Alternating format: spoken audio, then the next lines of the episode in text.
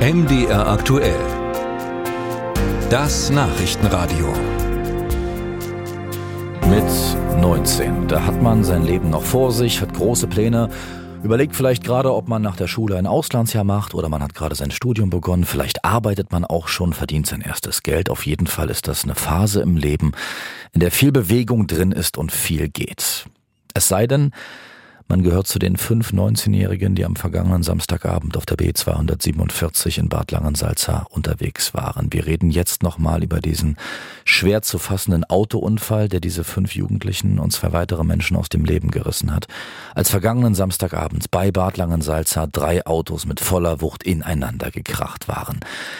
Dieses Drama hat eine heftige Debatte ausgelöst, auch in Thüringen. Darüber reden wir jetzt mit unserem Thüringen-Korrespondenten Jan Breuer. Grüß dich. Guten Morgen. Jan, die Ermittlungen laufen ja noch. Vielleicht erst mal zwei Fragen dazu vorweg. Was weiß man denn inzwischen über die genauen Hintergründe dieses Dramas? Naja, es gilt als gesichert, dass am frühen Samstagabend auf der Ortsumgehung von Bad Langensalza in einer langgezogenen Kurve ein Auto mit drei Insassen in den Gegenverkehr geraten und dort eben mit zwei Fahrzeugen zusammengeprallt ist. Und diese beiden Wagen sind sofort in Flammen aufgegangen und brannten aus. Wir haben es ja gerade gehört, äh, fünf Jugendliche, die in dem einen Auto saßen, starben dazu ein 60-jähriger Mann in dem anderen und ein 44-jähriger, der in dem Unfall verursachenden Fahrzeug saß. Offen ist allerdings, warum das Auto aus der Kurve getragen wurde. Hm, und äh, was den Schuldigen angeht, äh, da schien die Faktenlage ja eigentlich klar, so klar ist sie aber offenbar nicht. Genau.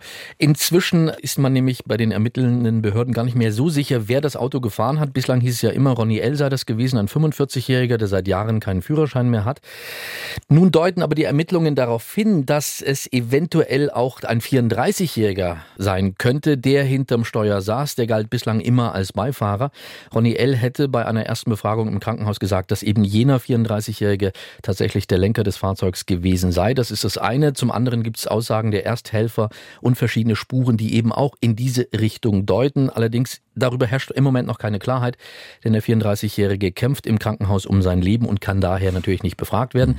Was aber feststeht, beide Männer standen während des Unfalls unter erheblichem Alkoholeinfluss. Das hat inzwischen auch ein Gutachten bestätigt, wie viel Promille die beiden Intus hatten. Dazu wollte sich allerdings die Staatsanwaltschaft nicht äußern. Aus Polizeikreisen heißt es bislang immer, beim Beifahrer seien zwei Promille gemessen worden. Und ich hatte es eingangs gesagt, dieser Unfall äh, treibt natürlich nicht nur uns um, sondern auch die Thüringer Landesregierung, die klar zum Ausdruck gebracht hat, das Unglück von Bad Langensalza wird Konsequenzen nach sich ziehen. Eine solche Katastrophe dürfe sich nicht noch einmal wiederholen.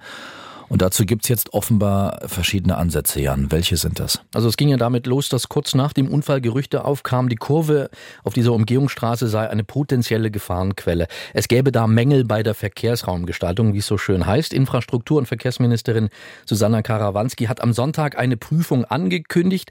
Die ist für diesen Streckenabschnitt auch schon abgeschlossen. Erkenntnis, es gibt keine speziell erhöhte Unfallgefahr an dieser Stelle. Die Unfälle, die es auf diesem Teilstück der Umgehungsstraße gegeben hat bislang, hätten insgesamt elf Ursachen, wobei menschliche Unaufmerksamkeit am häufigsten vorkam. Die CDU im Thüringer Landtag will dennoch im Innenausschuss über diese Straße mal sprechen. Das hat Raimund Walk angekündigt, der innenpolitische Sprecher.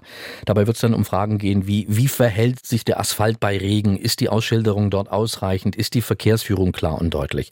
Das ist das eine. Eine andere Diskussion hat der Thüringer Innenminister Georg Mayer aufgemacht. Er würde gern die Promillgrenze auf 0,0 am Steuer absenken. Bislang gilt ja in Deutschland 0,5, ohne sich strafbar zu machen. Und äh, diese Forderung bekommt jetzt auch Unterstützung vom FDP-Bundestagsabgeordneten Gerald Müller. Warum sagt Meyer das? Naja, er verweist darauf, dass Alkohol am Steuer immer wieder Ursache ist für besonders schwere Unfälle im Freistaat. Allein im vergangenen Jahr gab es derer 341, während es 2021 noch 288 waren.